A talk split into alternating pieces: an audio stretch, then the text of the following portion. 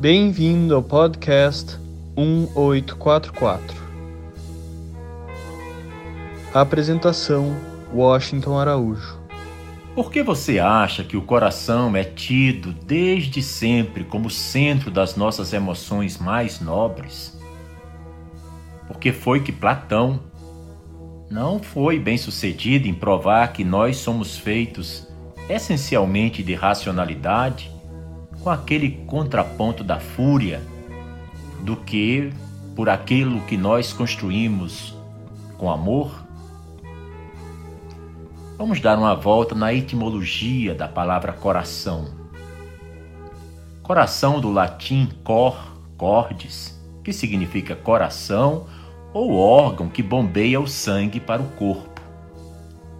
É bastante interessante uma curiosidade de que a raiz etimológica da palavra coração, qual seja cor, cordes, deu origem a várias palavras da língua portuguesa.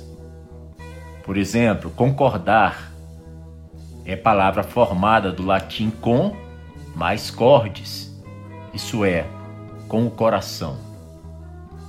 Quando duas pessoas concordam, é porque seus corações estão juntos ou unidos. Já discordar, por outro lado, é exatamente o oposto.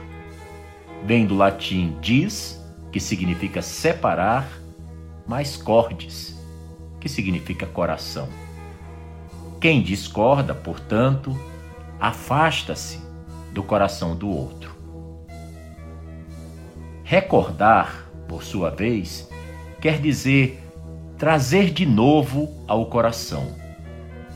A expressão saber de cor também vem diretamente do latim saber de coração, isto é, de memória. Também podemos destacar a palavra coragem, que deriva do latim cor, e para os antigos romanos, o coração era a fonte da coragem. Essa imagem simpática que nós conhecemos do coração vermelho com aquele formato é um ideograma usado para expressar a ideia do coração no seu sentido metafórico, como centro da emoção humana, ligado a ideais de afeto, carinho e amor, especialmente o amor romântico. Antes do século XIV, o formato do coração não era associado com o significado da metáfora do coração. A forma geométrica em si é encontrada em fontes muito mais cedo e mais antigas, mas nesses casos não retratam um coração, mas uma folhagem. Em exemplos da antiguidade, retratavam-se folhas de figo, na iconografia medieval, da Idade Média e na heráldica, se retratava normalmente as folhas de Hera. A combinação da forma de coração e seu uso dentro da metáfora coração só foi desenvolvida no final da Idade Média. Então, o conhecido símbolo do amor que o coração representa foi desenvolvido no século XV, mas se tornou bastante popular no século XVI. O coração, desde então, é o símbolo das emoções por excelência. É como se todos os nossos sentimentos por ele passassem e nele deixassem suas marcas, tanto as boas quanto as ruins. Milenar essa concepção tem servido de matéria-prima para os poetas ao longo da história.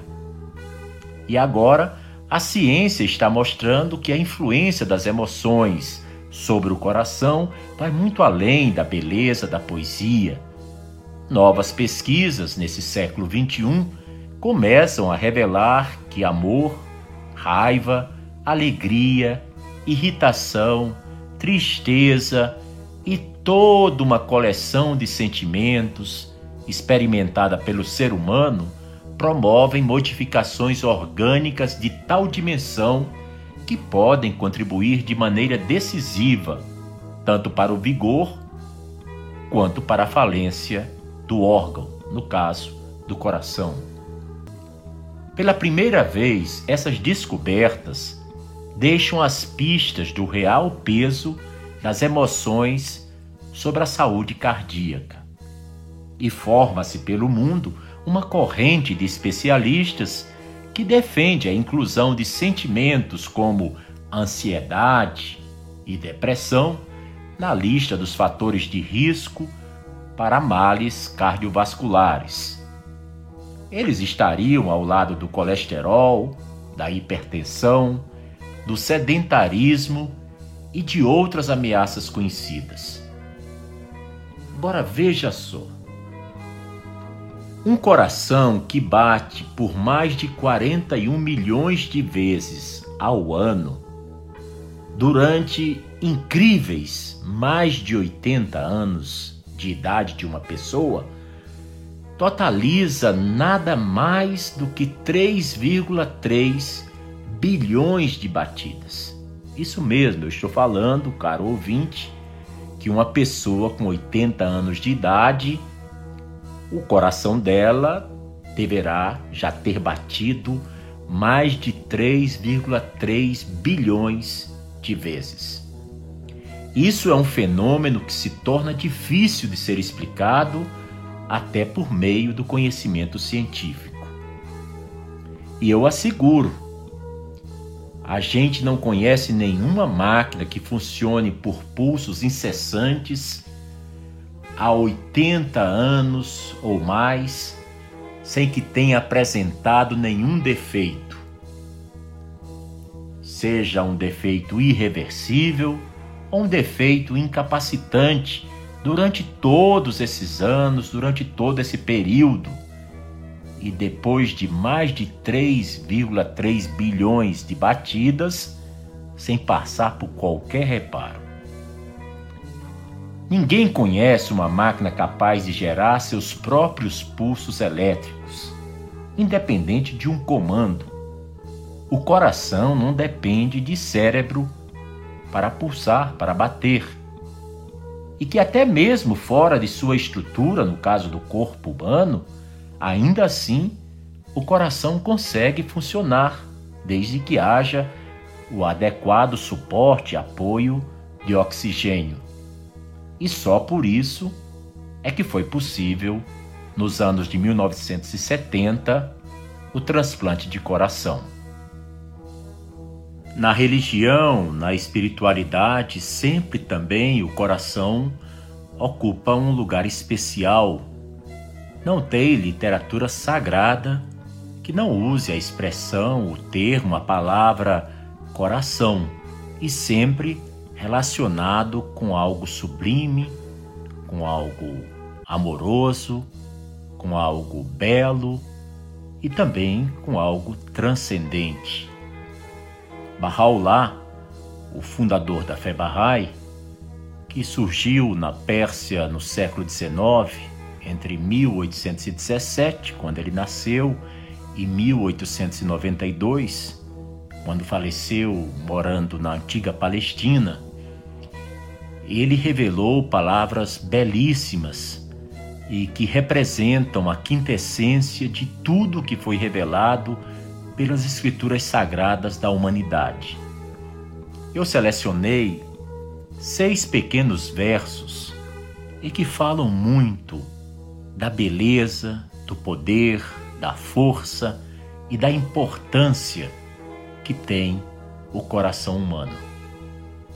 Esses seis versos eu escolhi da obra As Palavras Ocultas de Bahá'u'lláh, que foram por ele reveladas durante o seu exílio no Iraque, em Bagdá, enquanto caminhava às margens do rio Tigre. Ele escreveu: Ó Filho do Espírito, meu primeiro conselho é este possui um coração puro, bondoso e radiante. Para que seja tua uma soberania antiga, imperecível e eterna. Em outra passagem, ele disse: Ó filho do homem, regozija-te no enlevo de teu coração, a fim de seres digno de estar em minha presença e de espelhar minha beleza. Outra belíssima passagem, Bahá'u'lláh disse: Ó filho do ser, se teu coração anseia por este domínio eterno e imperecível, por esta vida antiga e imortal, abandona a soberania efêmera e fugaz. Uma outra passagem, ele diz: Ó filho do ser, teu coração é meu lar, santifica-o para minha descida.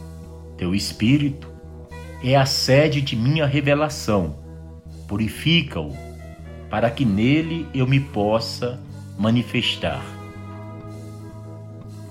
O penúltimo verso que eu escolhi da pena de Bahá'u'lláh é este: Ó filho do homem, põe tua mão em meu coração, para que eu me possa erguer acima de ti, radiante e esplendoroso. E concluo essa brevíssima seleção com esses versos. Ó Filho do Homem, escreve tu na tábua de teu espírito, com a tinta da luz, tudo o que te temos revelado. Se isto não estiver a teu alcance, faze a tinta, então, da essência de teu coração. Se isso não puderes fazer, escreve, pois, com aquela tinta carmesim que foi derramada em meu caminho. Esta me é mais doce em verdade do que tudo mais, que para sempre dure a sua luz. Dou início agora ao tema central do episódio, o refém emocional. E isso me faz trazer à mente um depoimento da psicóloga Leslie Cameron e do Bandler Michael Liblot. Leslie escreveu o seguinte: Vivíamos um conto de fadas.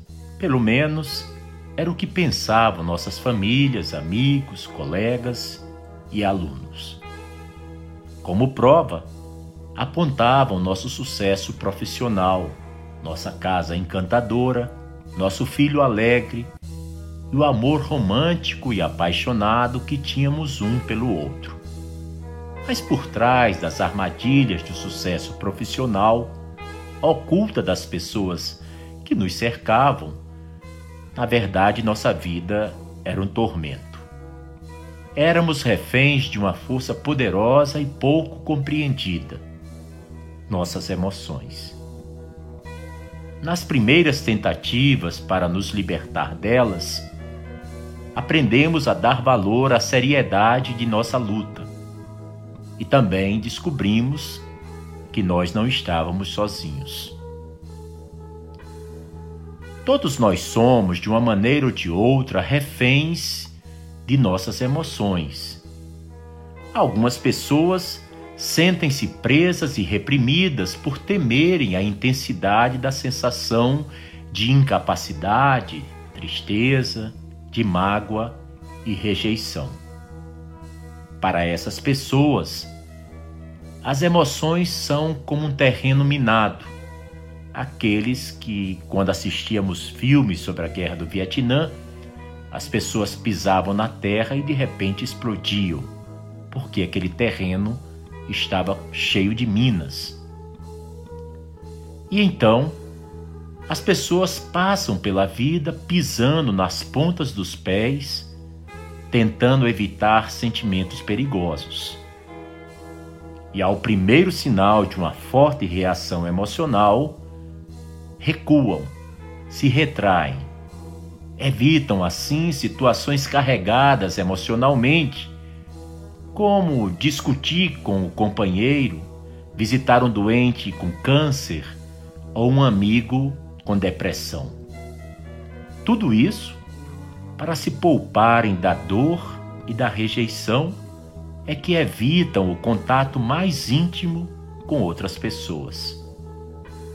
E fogem também dos desafios profissionais, porque somente assim acreditam e podem evitar surpresas desagradáveis, como a impressão de incapacidade. Essas pessoas que agem assim evitam grandes áreas da vida, assim como outras evitam ver filmes de terror. Por exemplo, aquele filme famoso em que nós temos Anthony Hopkins e todo mundo se lembra do Hannibal Lecter. Nesse processo, as pessoas deixam de experimentar muitas coisas valiosas da vida. Já outras pessoas jamais conseguem expressar seu potencial porque suas emoções, como medo, incapacidade, dúvida, impedem-nas de tomar uma decisão e de correr um risco como reféns de suas emoções, estão como que paralisadas. Muitas pessoas são vítimas de sequestros constantes, praticados por suas próprias emoções. As emoções fortes as abatem, como uma série de ondas afastando-as dos pensamentos ou atividades em que estavam envolvidas. E finalmente elas desistem de atingir seus objetivos, suas metas, seus sonhos. Outras pessoas são seduzidas pela sensação de conforto que lhes trazem algumas poucas emoções familiares. Essas tornam-se cegas à grande gama de colorido, de matizes e sombra da paleta de emoções que, de direito nato, pertence a todo ser humano. Mas o preço que pagam por isso é uma vida profundamente empobrecida. Há também pessoas que são escravas das emoções de outras pessoas. Uma senhora se enquadrava nesse caso e foi relatada pela Leslie. E ela contava que se seu marido estava confiante em fechar um negócio, ela assim se sentia aliviada. E enquanto os filhos estivessem contentes, ela também estaria contente. Se sua melhor amiga achava que podia salvar seu casamento, essa senhora ficava aliviada, descansada. Porque sua capacidade de sentir emoções dependia inteiramente das reações das outras pessoas. Seu equilíbrio emocional dependia do humor dos outros. Mas cada vez que o humor das outras pessoas mudava, o que acontece com frequência, era como se lhe tivessem puxado o tapete debaixo dos pés. Ela passava então grande parte de seu tempo tentando melhorar o humor dos outros, para que também pudesse ter um momento de prazer. Ela parecia um equilibrista tentando manter 15 pratos na ponta de uma vara, o dia inteiro, todos os dias. Então, não é de surpreender que dissesse estar sempre lutando para manter o equilíbrio. Em seus esforços para eliminar a dor de certas emoções desagradáveis ou para conseguir um estado de satisfação, plenitude, prazer. Algumas pessoas tornam-se escravas das drogas. Heroína, cocaína, maconha, álcool, açúcar, anfetaminas, calmantes, nicotina e cafeína, todos sabemos, são substâncias que alteram o humor. Quem as utiliza está fazendo um esforço deliberado, consciente, para mudar ou então ter acesso a certas e determinadas emoções. Porém, no caminho, tornam-se reféns das drogas. A escolha e o controle da situação são intercambiadas pela dependência, pelo vício. Existe ainda outro tipo de pagamento que muitos de nós efetuamos pelas emoções desagradáveis que nós sentimos. Está clinicamente provado que algumas doenças fisiológicas são o resultado da sujeição crônica a emoções como medo, humilhação, preocupação, pressão, raiva, sensação de incapacidade, desamparo, dentre outras.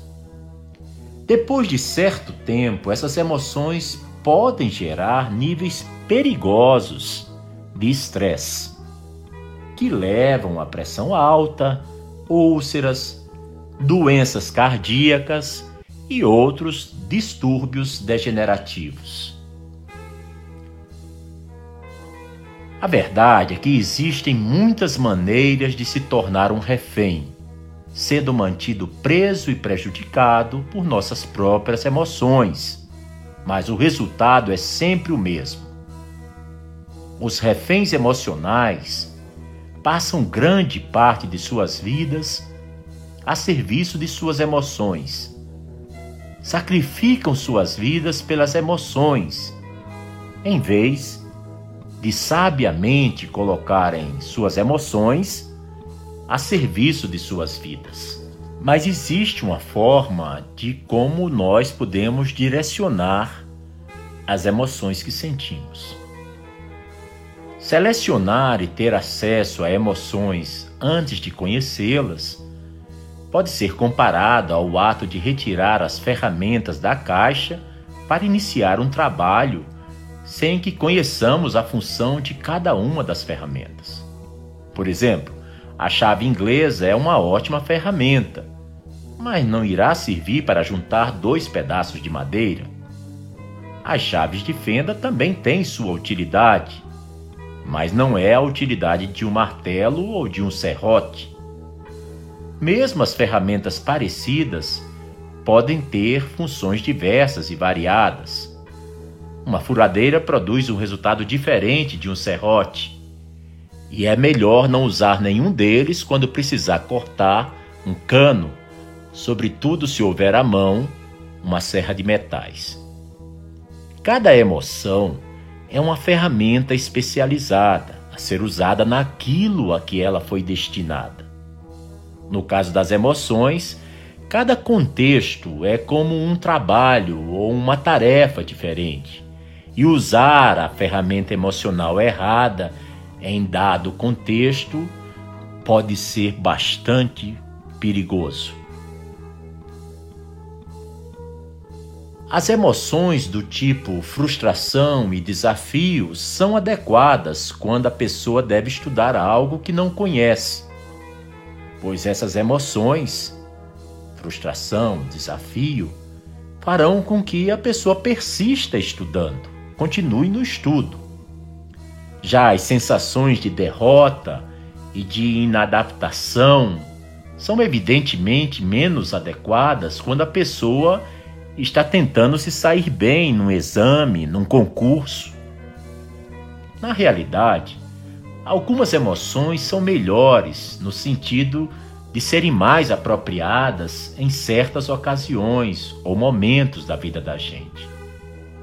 A verdadeira escolha emocional se manifesta quando a pessoa é capaz de reconhecer as necessidades emocionais de uma determinada situação, em vez de simplesmente reagir a ela e tentar consertar o que fez de errado mais tarde. A melhor maneira de conhecer as necessidades emocionais criadas por vários contextos é estudar vários exemplos contrastantes, como alguns que eu vou citar logo mais. Por exemplo, mesmo que você, ouvinte, não esteja estudando para um curso difícil, talvez possa encontrar outra situação do dia a dia em que precise desempenhar bem um trabalho para o qual não se sente preparado ou qualificado, como, por exemplo, fazer a apresentação de um relatório para os seus colegas de trabalho, ou preparar um projeto para a nova casa, ou iniciar um relacionamento romântico, sentimental, íntimo com alguém. Ao personalizar cada um desses exemplos, você não apenas estará dando a si mesmo informações importantes sobre como modificar uma situação significativa para si próprio, mas também estará aprendendo a reconhecer as características da situação que geram a necessidade de certo tipo de emoções eu escolhi algumas emoções que eu considero principais e muito importantes para um ser humano ter uma vida equilibrada, com plenitude, mais sinalizada no caminho disso que chamamos de felicidade. Então vamos ver algumas dessas emoções que são características de situações muito específicas. Comecemos com a paciência. A paciência tem um ritmo lento e constante, unido à manutenção de um objetivo final. A paciência faz com que a pessoa siga em frente, ao mesmo tempo em que se concede um tempo para avaliar e reavaliar suas ações, seus critérios, seu objetivo ao mesmo tempo em que está progredindo. De uma maneira clara, a paciência é uma emoção apropriada quando o objetivo final só pode ser atingido num período longo. Por exemplo, tecelagem é uma tarefa que só pode ser feita com um fio de cada vez. Portanto, é melhor que seja feita com paciência. Isso me fez lembrar os famosos tapetes quilinhos, tapetes de Teherã, de Isfahan, porque os tapetes persas são conhecidos por sua beleza, por seu perfeccionismo e por sua qualidade. Mas por trás de um tapete persa existe uma sabedoria milenar e existem milhares de horas de trabalho paciente. Da mesma forma, a paciência tem que existir para criar os filhos, cuidar de um jardim, dar aulas, ensinar, consertar ou construir alguma coisa são contextos em que não se pode impor o nosso próprio ritmo. É necessário ter paciência. Se você quer que sua experiência e das pessoas com quem convive seja a mais agradável possível, enquanto faz o necessário para alcançar seu objetivo. Isso me lembra um tratado místico de Bahá'u'lláh, conhecido como os Sete Vales, e são sete qualidades ou sete objetivos. E o primeiro vale ele chama de o Vale da Busca e você atravessa esse vale montado num cavalo, um corcel, que ele diz que é o cavalo da paciência, o corcel da paciência. Para você fazer uma busca, você precisa ter paciência. Mas não é adequado ter paciência quando nos deparamos com consequências negativas, iminentes, caso não atinjamos nosso objetivo. Se a casa está pegando fogo, é melhor agir rapidamente. Sair logo buscando ajuda, sair de casa, salvar as pessoas dentro de casa, salvar os animais domésticos, correr, pegar a mangueira, colocar na torneira tudo isso é mais útil do que ter paciência. Da mesma forma, em geral, não é útil ter paciência em uma situação em que se esteja sendo explorado. Por exemplo, quando o marido bate na mulher ou quando sempre é relegado a segundo plano na época das promoções do trabalho. Se o marido bate na mulher, ela não pode ter paciência, tem que logo fazer um boletim de ocorrência. Ou alguém que tenha testemunhado ou saiba que há, há um espancamento do marido na mulher dele, a, polícia, a autoridade, alguém tem que ser chamado. Isso não se pode ter paciência. Também o exemplo que eu dei, se você está sempre sendo preterido, colocado de lado, quando os outros são promovidos e você sente que é exemplar, faz seu trabalho muito direito, muito consciencioso, com muita responsabilidade, não adianta ter paciência, vou esperar mais dois, três anos, quem sabe eu venha a ser promovido. Então a paciência para isso não serve. Em outras palavras, Aqueles contextos em que é perigoso deixar que as coisas aconteçam no seu devido tempo são inadequados para se ter paciência, como vimos nesses dois últimos exemplos. Agora eu vou falar para vocês sobre a emoção chamada calma.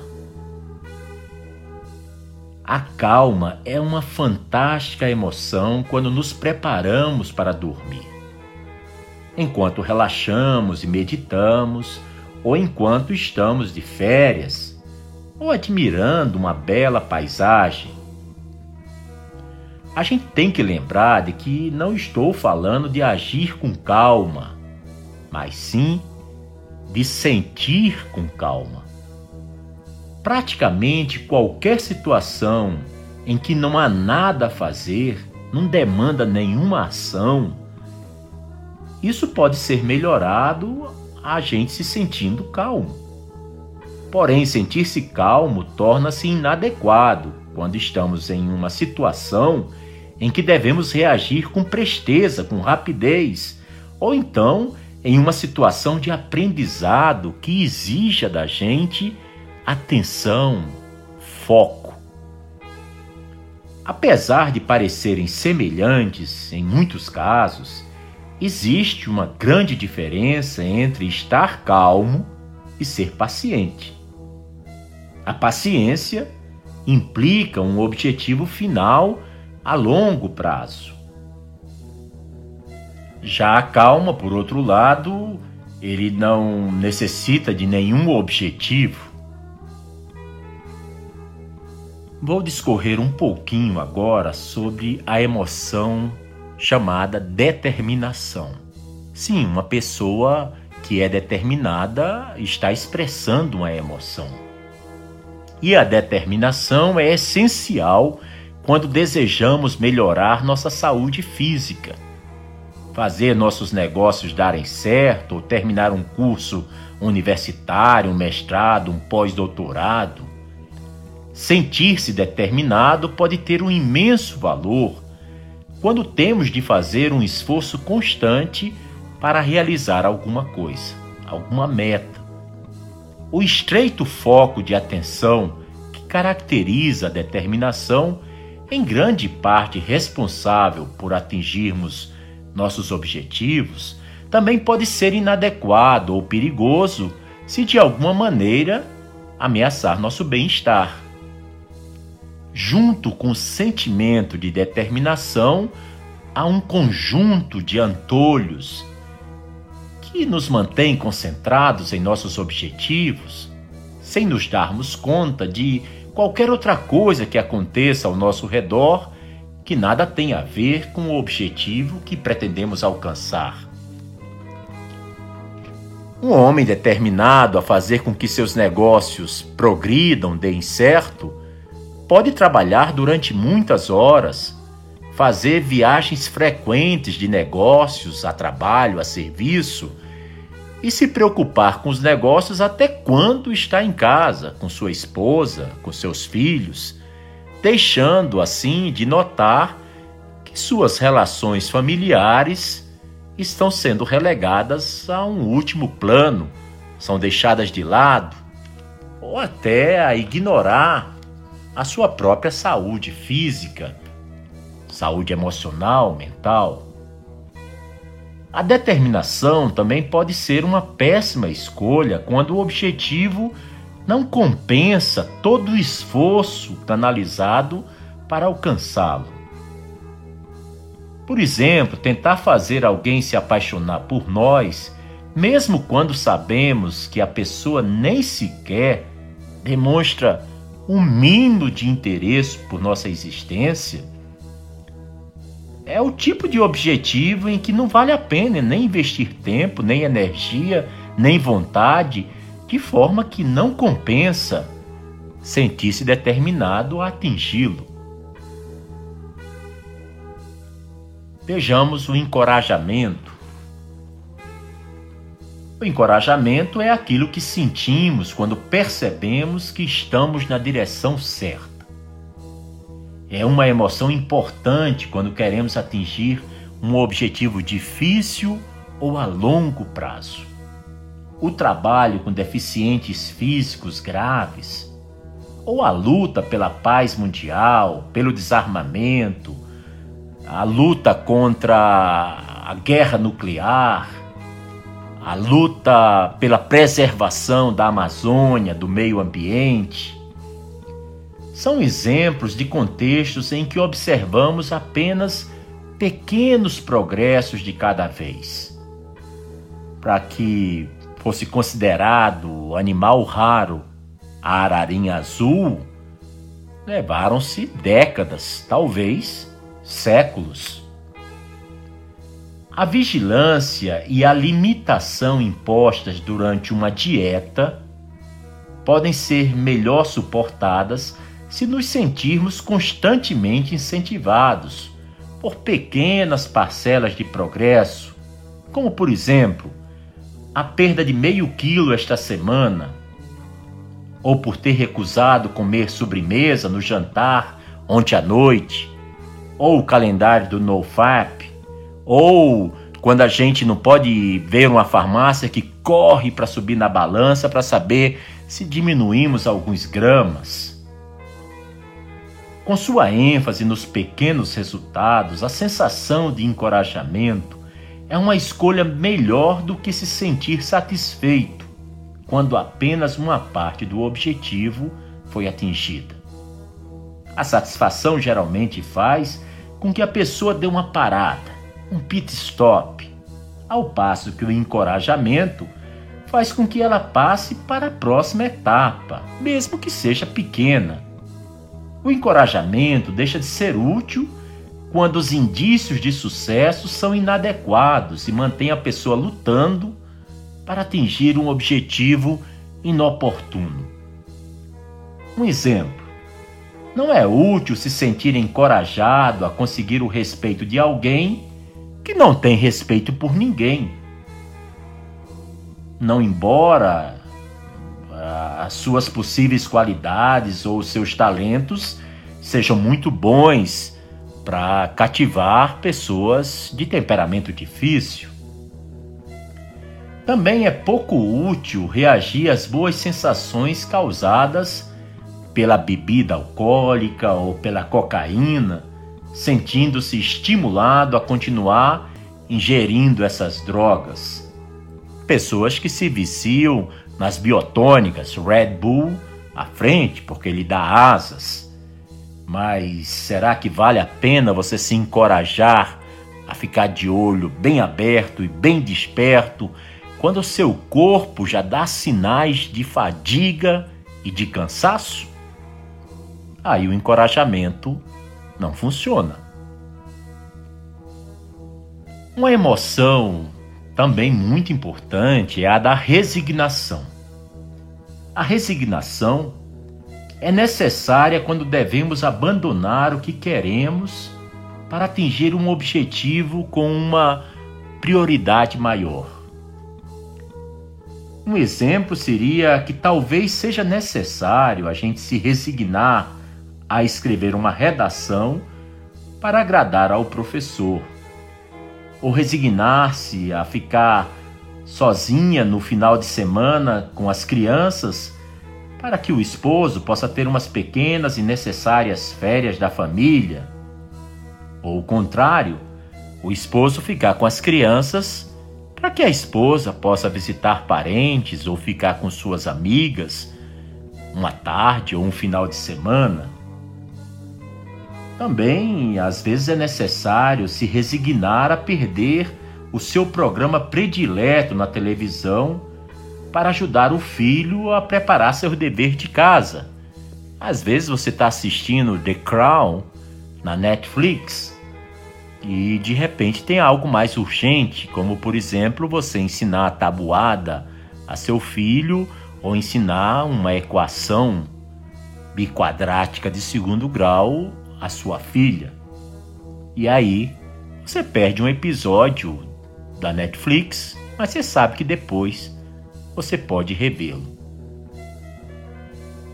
Quando nós nos sentimos resignados, não desistimos daquilo que queremos, que é exatamente o caso da decepção.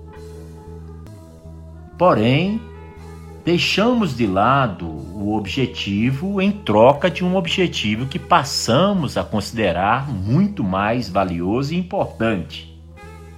É melhor sentir-se resignado apenas a respeito daquilo que seja a curto prazo ou passageiro.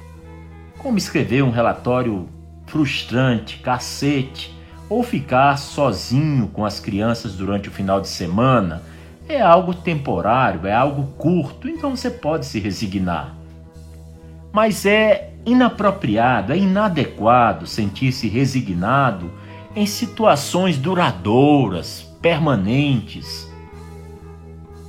Um exemplo é se resignar ao fato de que seu marido a ridiculariza diariamente, ou que é tetraplégica e apenas levará a pessoa a sentir raiva e insatisfação.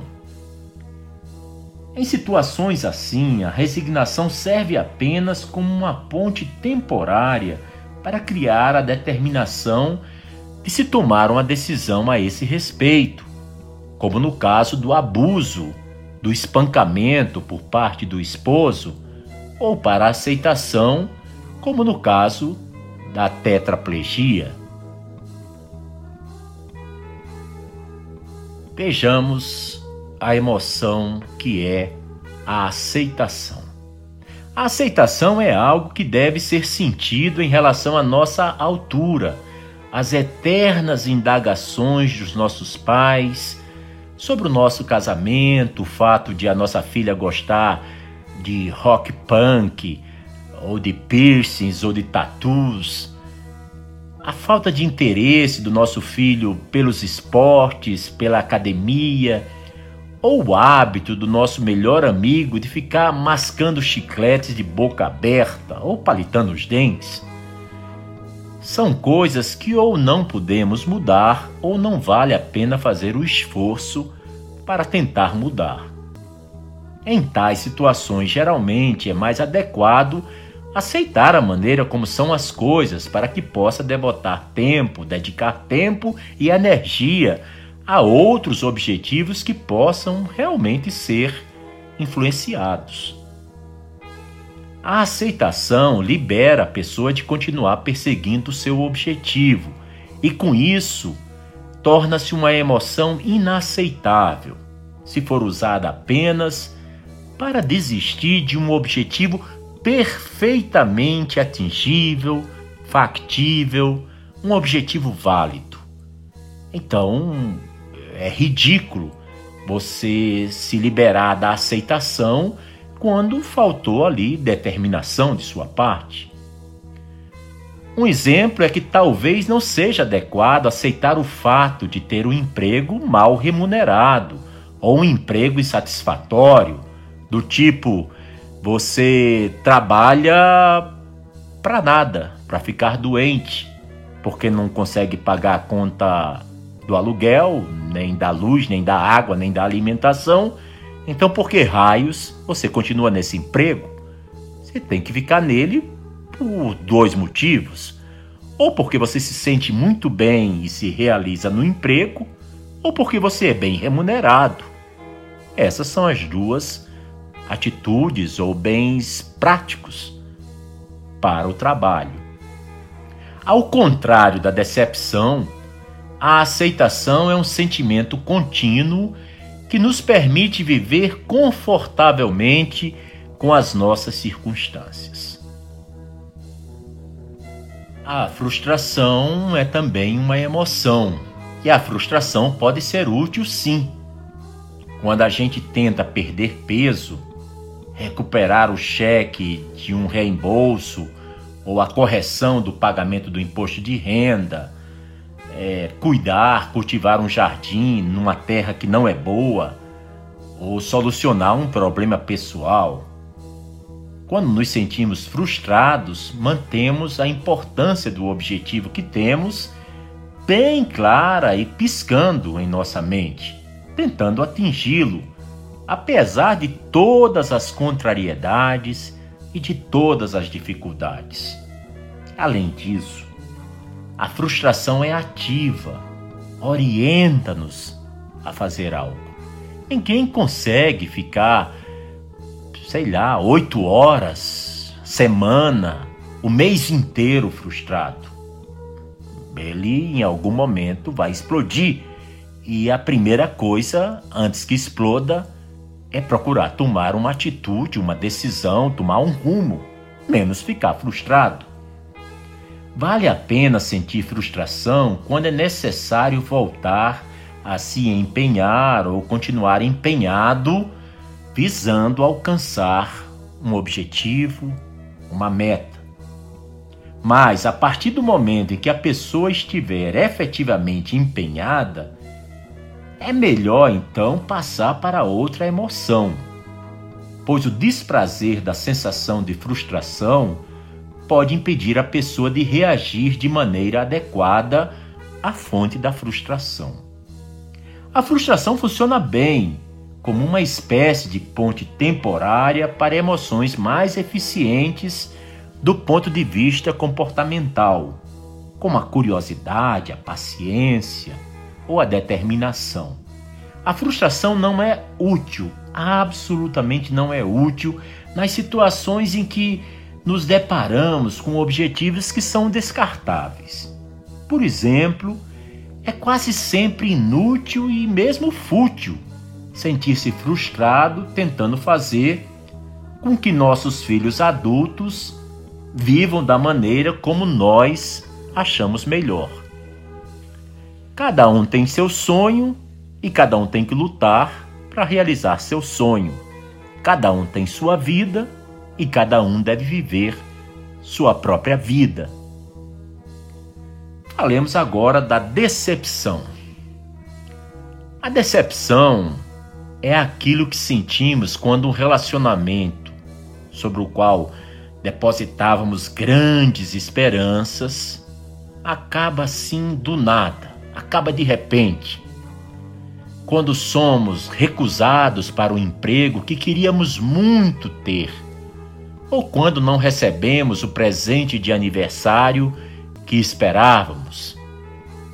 Se sua filha esperava um iPhone 11 e você dá para ela um relógio analógico, é, vai ter um pouco de decepção. E não precisa dizer que não é decepção da parte de quem dá o presente. O fato de nos sentirmos decepcionados indica que não conseguimos aquilo que queríamos. A emoção da decepção só é útil quando chega na hora de abandonar um objetivo ou deixar de esperar que os outros satisfaçam os nossos objetivos. Porque a decepção é o reconhecimento de que algo terminou, ou então que está se alongando, demorando demais, ou que nunca vai acontecer. É meio que aquela sensação de estar enxugando gelo. Quanto mais você enxuga, mais molha. A decepção é o reconhecimento de que algo terminou e é o que possibilita a pessoa liberada daquele objetivo passar a buscar um outro objetivo, uma outra meta. Mesmo quando um relacionamento chega ao fim, algumas pessoas frustradas ou com ciúmes, ainda comprometidas de maneira desagradável e inútil. A decepção, entretanto, gera apenas uma sensação de envolvimento passivo, que ajuda a impedir de continuar lutando. Claro que existem momentos em que vale a pena continuar lutando. É inadequado sentir-se decepcionado quando queremos continuar a perseguir um objetivo. Ah, eu quero passar no concurso do Senado Federal, no concurso do Supremo Tribunal Federal. Bem, você não passou nesse concurso, não tem por que você abandonar. Já estava estudando tanto, continua. Quando surgir outra vez o concurso, estará muito mais capacitado e preparado para alcançar seu objetivo, sua meta. É interessante a gente observar que quando a gente quer continuar a perseguir um objetivo, quando ainda não chegamos, por exemplo, ao nosso peso adequado, se eu tenho 1,72m, eu não vou me sentir bem pesando 100 quilos. Eu tenho que fazer alguma coisa. Por exemplo, a gente tem que descobrir que as lições de dança não irão nos transformar no Fred Astaire ou reconhecer que nosso casamento está passando por uma fase delicada. Tudo isso é muito importante que a gente saiba estar de olho bem aberto. Bem, eu quero falar de mais duas emoções que são essenciais também. Todas as emoções são essenciais porque todas elas são humanas. Nós temos um repertório de emoções, nós não somos preto no branco nem branco no preto. Existe todo um degradê. Do branco até o preto existe muitas tonalidades de cinza. Porque é assim que nós humanos somos. Então eu vou falar um pouquinho sobre a prudência. A prudência é uma emoção adequada quando enfrentamos uma situação potencialmente perigosa, ou em que é importante minimizar os riscos. Mesmo sendo muito excitantes, os esportes aquáticos podem ser muito perigosos, tornando-se imperativo que a prudência seja incluída entre os, os sentimentos de excitação, de espanto, e de prazer. Pessoas também que fazem montanhismo, os alpinistas, eles têm que ter prudência. Eles não podem achar que é, são bambambam, bam, bam, não são, não são essa Coca-Cola toda. Todos nós temos limites e o nosso corpo mostra muito bem isso a cada momento, a cada hora que nós vivemos.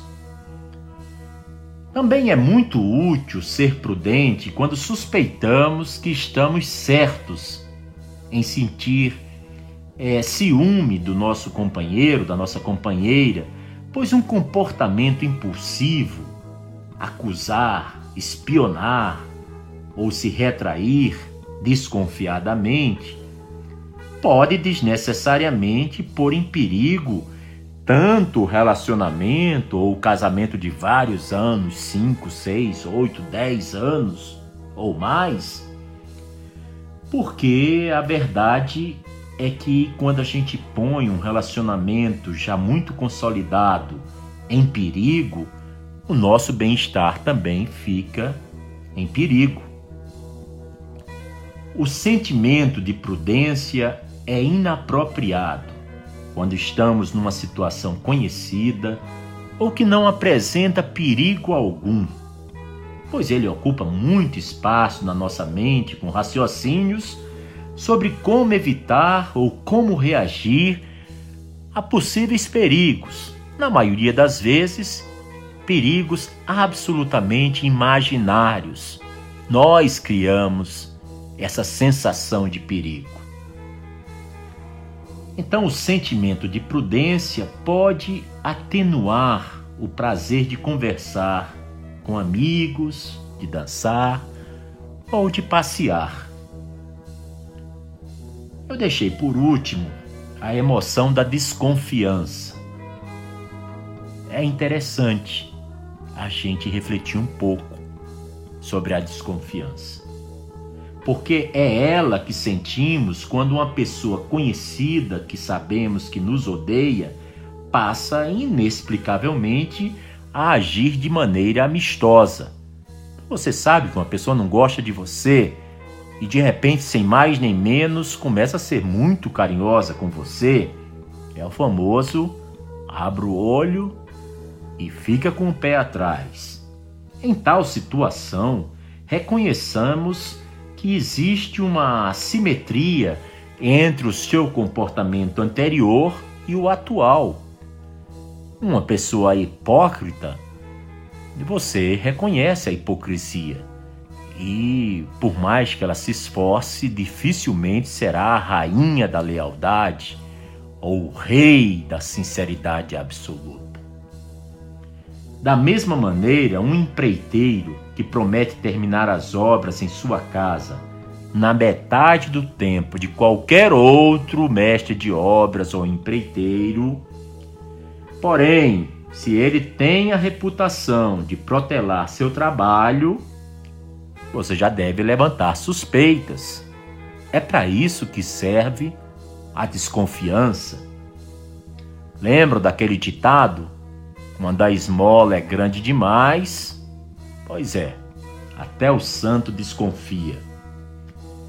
Também é bom desconfiar quando um colega de trabalho que sempre contou detalhes da nossa vida particular e conversas embaraçosas aos nossos chefes, aos nossos superiores, de repente declara que é o nosso melhor amigo, nosso amigo de infância.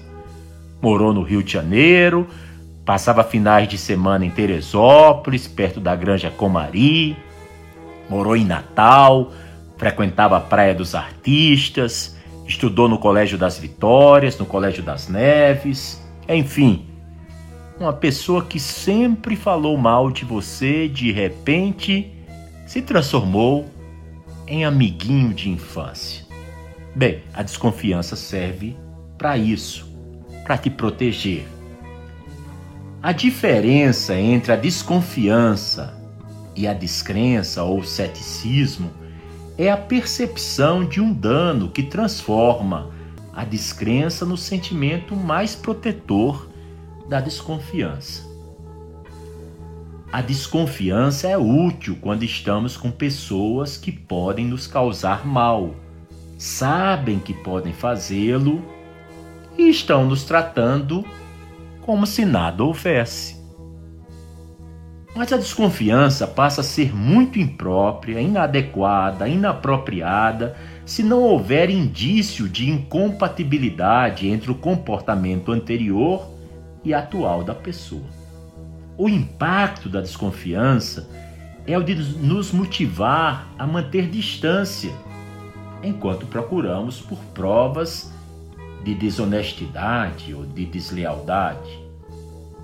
Eu vou repetir esse ponto que eu acho bem interessante. O impacto da desconfiança é o de nos motivar a manter distância enquanto procuramos por provas, sinais, indícios de desonestidade e deslealdade. A desconfiança, quando não existe perigo nem indícios de incompatibilidade, apenas gera comportamentos que certamente vão criar muita confusão, ressentimentos e raiva nos outros. Então, nós temos que aprender a direcionar nossas emoções. A capacidade de refletir sobre as emoções em termos de sua utilidade no contexto de certas situações é fundamental para a escolha emocional. É uma questão de encontrar o instrumento certo para cada ocasião. Já demos vários exemplos de diversas emoções e as situações em que essas emoções são adequadas ou são inapropriadas, inadequadas. Mas agora nós devemos ter a oportunidade de possuirmos uma ideia do direcionamento importante para nossas experiências e situações especiais, e então ficarmos cada vez mais familiarizados com o processo de se encontrar a melhor emoção, a melhor ferramenta para cada situação, para cada contexto. Um exercício simples. Primeiro, Pense numa situação comum. Imagine-se naquela situação de forma clara e bem detalhada. O que é que você percebe?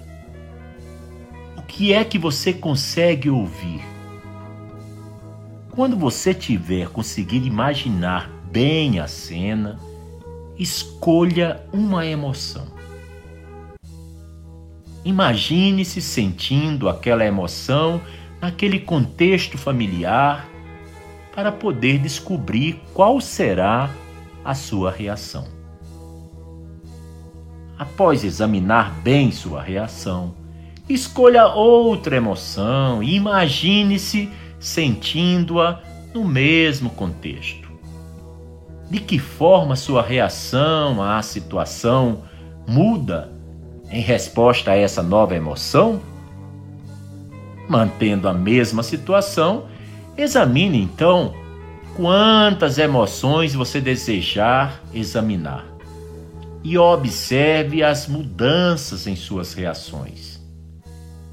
Após escolher a situação, você poderá, se quiser, se fazer a seguinte pergunta: Se eu me sentir paciente nessa situação, quais serão as consequências?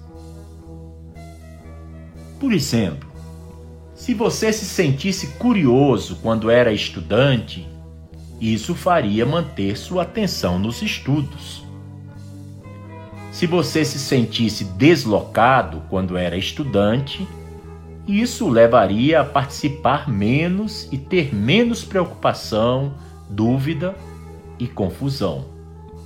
Se você fosse impertinente quando era estudante, isso levaria a discutir a respeito do material e do conteúdo do curso. Se você se sentisse apático quando era estudante, você com certeza perderia coisas importantes, pois estaria simplesmente desligado das coisas ao seu redor. Agora veja uma situação. A situação de conhecer novas pessoas. Se você se sentir amistoso, poderia entrar em contato e se sentir envolvido na situação. Se você se sentir espantado ao conhecer novas pessoas, você não irá agir com naturalidade. Se você se sentir preocupado, apreensivo, ao conhecer novas pessoas, você ficará com o pé atrás e teria até dúvida em se expressar. E se você se sentir desconfiado quando está conhecendo novas pessoas, isso certamente poderia gerar comportamentos defensivos ou até ofensivos, com a arrogância e comentários abusivos. Eu dei aqui quatro exemplos de uma situação de conhecer novas pessoas.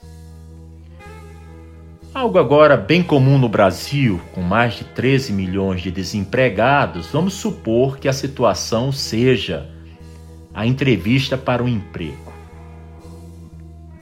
Se você se sentir motivado, você estará relaxado, confiante, falando alto e bom som e agiria de forma congruente, adequada com as suas capacidades. Se você numa entrevista para um emprego, se você se sentir alerta, você poderá sintonizar com aquilo que deseja o entrevistador e conseguiria chegar a acordos internos dentro de você sobre o que você deve dizer e fazer durante a entrevista. Durante a entrevista para emprego, se você se sentir ansioso, essa ansiedade fará você suar e você não conseguirá mostrar suas melhores qualidades ao entrevistador. Agora vamos pensar na situação de fazer um teste. Se você sentir ambição, poderá se esforçar e, quem sabe, mais do que o exigido. Eu estou falando teste, mas pode ser um concurso público, por exemplo, para professor da Universidade Federal do Rio de Janeiro. Na situação de você estar fazendo a prova para um concurso, se você se sentir competente, você irá fazer o teste de maneira calma, levando o tempo que for necessário e poderia usar melhor os seus conhecimentos. Se ao fazer um teste você se sentir apavorado, com o pavor, você não conseguirá usar bem seus conhecimentos e com certeza você terá um desempenho péssimo, horrível, abaixo de zero. Se você se sentir agitado numa prova, num exame, num concurso, essa agitação vai fazer você cometer erros bobos, daqueles que quando você olha o gabarito diz: "Mas que babaca que eu sou, como é que eu deixei passar uma questão tão simples?" Até uma criança de seis meses de idade saberia a resposta. Se num exame, num concurso, você se sentir apático, você não se esforçará. Não colocará sua mente alerta para lembrar da matéria que você estudou durante meses, talvez até anos. Você apático passearia pela pergunta sem nem ter entendido, já vai riscando, colocando um X no primeiro que você acha que é, porque a apatia ela faz você não se esforçar. Claro, a maneira como a gente, cada um de nós em especial, reagiria e se comportaria ao sentir algumas dessas emoções que eu falei agora nos exemplos, pode ser bem diferente das várias possibilidades que eu estava sugerindo a vocês.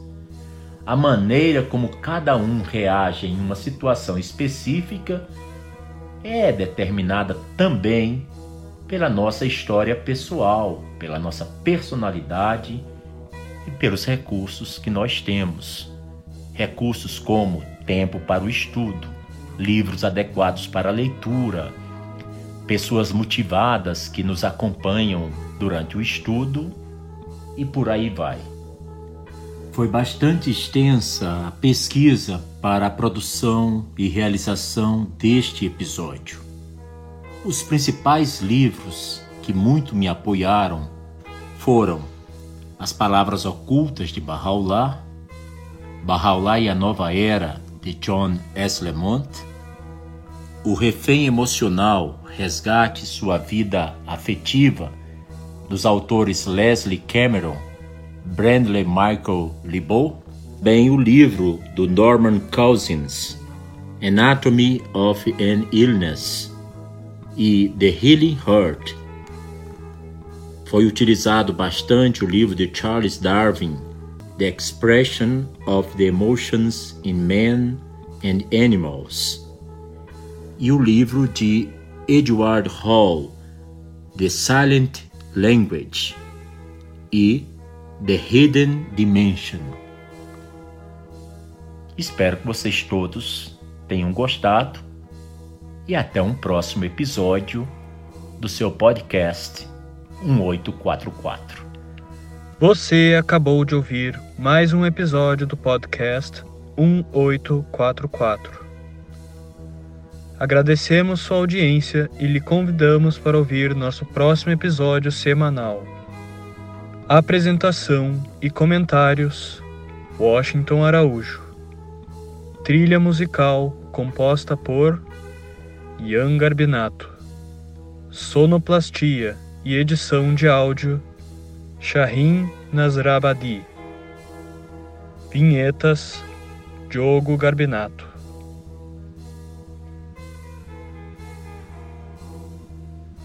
Contatos com a produção para comentários e sugestão de temas podem ser feitos através do e-mail podcast1844 gmail.com